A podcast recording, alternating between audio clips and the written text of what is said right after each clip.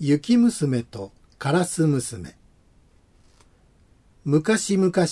まずあるところに一人のやもめがありまして姉と妹と二人の娘を持っておりましたが姉はママ子で妹は本当の子だものですから普段から妹ばかり大事にして姉はあんまり可愛がりませんでした。ある日のことでやもめはこの二人の娘を連れまして野原へ摘み草に出かけました。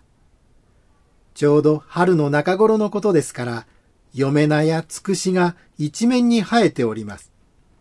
その間にはまた、すみれやタンポやレンゲの花がまるで絵の具で彩色したようにきれいに咲いておりますから、二人は大喜びで夢中になって摘み草をしておりました。するとそこへ一人の旅人が通りかかりましたが、妹の方に向かいまして、もしもしお嬢さん、これから町の方へ出ますにはどう言ったらよいのでございましょう？と尋ねますと、妹は今積み草が面白くってたまりませんから、それどころではないという顔つきで、知りませんよ。あっちへ行ってお聞きなさい。と、さも面倒そうに言いました。けれども旅人は腹も立てず、そんなことを言わないで、本当に教えてくださいな。私は旅の者で、ちっともこの辺の様子がわからないんですから。と言いましたが、妹はもう感触を起こして、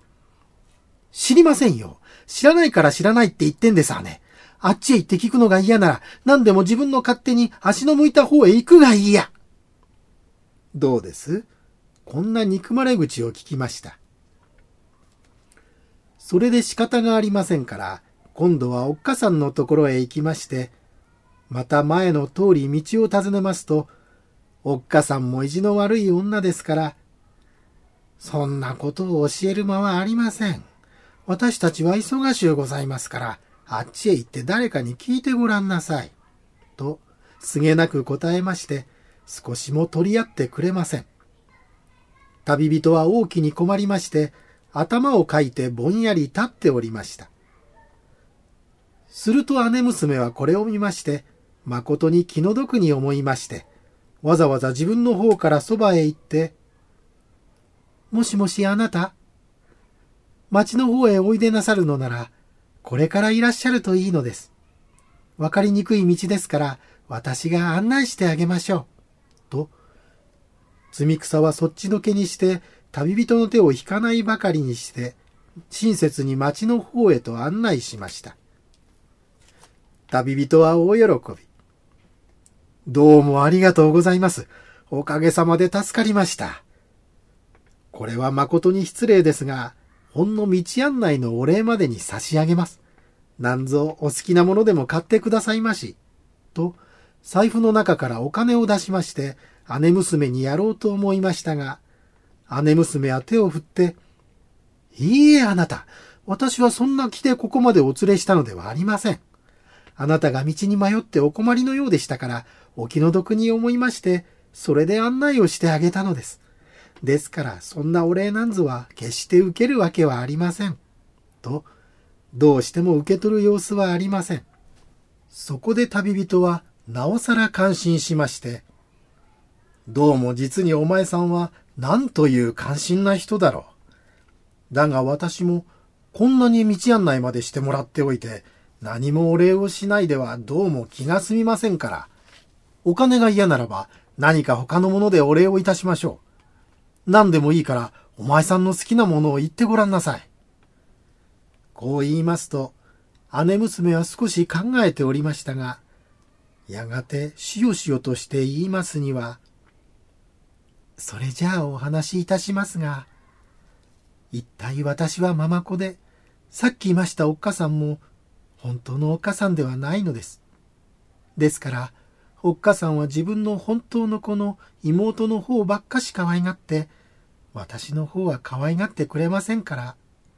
私は悲しくって悲しくって、時々一人で泣いているのです。で、何も欲しいものはありませんけれども、ただ、こんな悲しい思いをしない、もっと気楽な体になりたいのです。と、あとは歯や涙ぐみますと、旅人はかわいそうに思いまして、それはそれは、さぞ悲しいことだろう。だが、そういうことなら私が、今にお前さんの出世のできるように、いいおまじないをしてあげますから。もうこれからはお案じでない。と言いながら、懐から真っ白な羽を出しまして、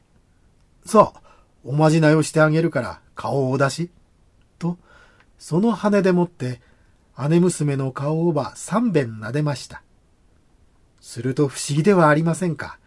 今まではそんなでもなかった娘の顔が、まるで雪のように真っ白になってしまいました。そこでまた旅人は、今度は真っ黒な羽を出しまして、さっき憎まれ口を聞いた罰に、おっかさんにも妹にも、ついでにおまじないをしてやりましょう。と言いながら、さっき来た野原の方を向いて、その羽をふっと吹きますと、そのままひらひらと舞い上がって、おっかさんと妹のいる野原の方へ、ふわふわ飛んでいきました。するとそのまま旅人の姿は、どことなく消えてしまいました。姉娘はなんだか夢でも見たような心持ちでしたが、何しろ今に出世のできるおまじないをしてくれたというものですから、嬉しいことに思いまして、そのまま以前の野原へ来てみますと、まだおっかさんも妹も精出してそこに積み草をしております。が、不思議なことにはその顔が二人とも真っ黒になってしまいました。けれども当人は気がつきません。かえって姉娘の顔の白くなったのを不思議そうに見ておりましたが、やがて家へ帰りまして、お湯へ入ってから鏡を見ますと、顔から手から足の先までまるで真っ黒になっておりますから、妹はびっくりしまして、まあ、たった一日の積み草でこんなに日に焼けるはずはないが、一体どうしたと言うんでしょう。私は本当に悲しいわ。と、おいおい言って泣き出しますから、おっかさんも心配しまして、一生懸命になって洗ってやりましたが、ムクロジは三年磨いても黒いという例えの通り、いくら洗っても磨いてもだんだん黒くなるばかりで、少しもハゲはしませんでした。それに引き換えて姉の方は、時を経るほどますます綺麗になって、しまいには近所でも姉の方を雪娘、妹の方をカラス娘と言って評判者になりました。ここにその国の殿様に一人の若殿がございましたが、もはやお年頃におなりですから、お嫁さんをもらわなければなりません。ところが、この若殿様は、何でも、色の真っ白な、そして心もそれと同じような綺麗な女が欲しいということでした。そこでご親類やご家来の中をあちこちお探しになりましたが、あれも嫌、これも嫌と、どうもお気に入る女がありません。仕方がありませんから、国中へお触れを回して、似合わしい娘があるなら、まずその姿を絵に描かせて、御殿へ出すようにと言いつけました。すると例のやもめはこれを聞いて、自分の娘をどうかして若殿様のお嫁にすれば、こんな幸せなことはありませんから、すぐに上手な絵描きを頼んできて、妹娘の方の姿を写してもらいましたが、もとより、本当を写された日には、例のカラス娘で役に立ちませんから、絵師にいろいろマイナイを使って、本物よりはずっと綺麗に、色なんぞも真っ白にして描いてもらいました。そこでこの絵を御殿へ出しますと、若殿様はご覧になって、おお、これならばよい。すぐに召し出せ。との御意です。やもめはこれを聞いて、天へも昇るほどの大喜び。急いで帰って妹娘を捕まえ、おしろいを山のように買ってきて、その顔から手から足の先まで、コテコテと塗り立てまして、それが剥げると大変ですから、どんなことがあっても、もうお湯へ入っちゃいけないよ。それからまた物を言ったり笑ったりするときには、よーく気をつけて剥げないようにしなければいけない。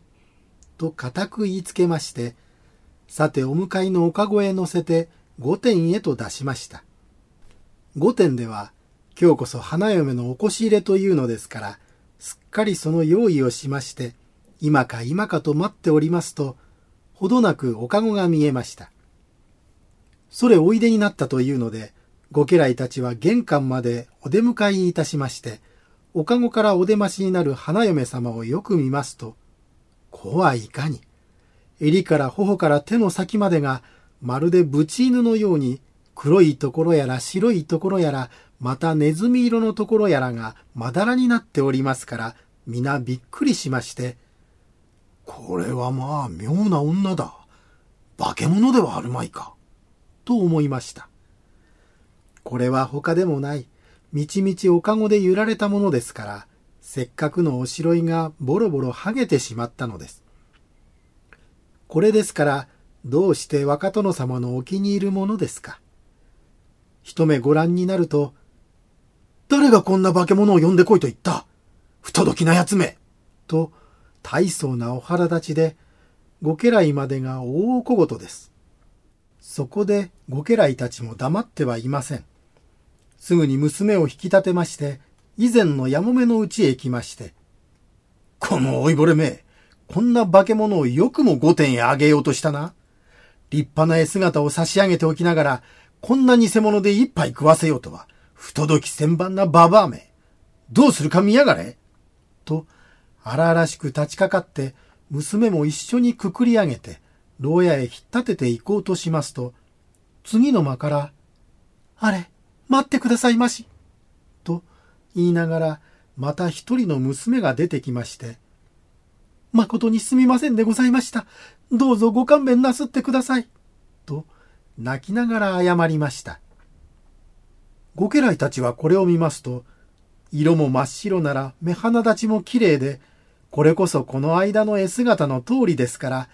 互いに顔を見合わせまして、よこの方が本物だ。それじゃあこのババアめ、娘が御殿へ上がるというので、嬉し紛れに猛録しやがって、この娘と化け物と間違ったに違いない。だが、この本物さえ連れて行けば、それこそ若殿様の御意にかなって我々の申し訳も立つというものだ。それでは早く連れて行って若殿様のご機嫌を直そう。と、支度もそこそこ。また姉の方を以前の籠へ乗せて、御殿へ連れて参りますと、若殿様も今度は大変のお喜びで、すぐにこれをお嫁さんに直し、行く末長くご寵愛遊ばしましたとさ。めでたしめでたし。